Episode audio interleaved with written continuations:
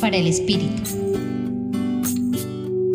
Del Evangelio de hoy me llama la atención la actitud del sembrador. Los campesinos antes de sembrar exploran bien la calidad del suelo para asegurarse de que la tierra en la que van a sembrar favorece el desarrollo de su cultivo. Sin embargo, ese sembrador actúa de distinta manera. Siembra en todas partes. Esa parábola revela cómo Dios actúa con cada uno de nosotros.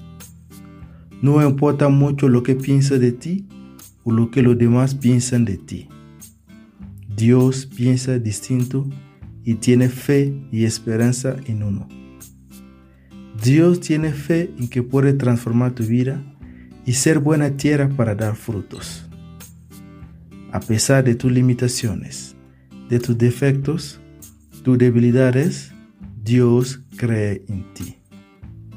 Cree en tu capacidad de reinventarte, por eso siembra en tu corazón la semilla del Evangelio.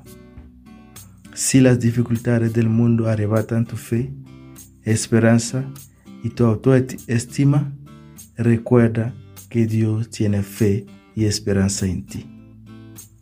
Hoy te acompaña Eli Yoda, jesuita de tu lugar de San Francisco Javier.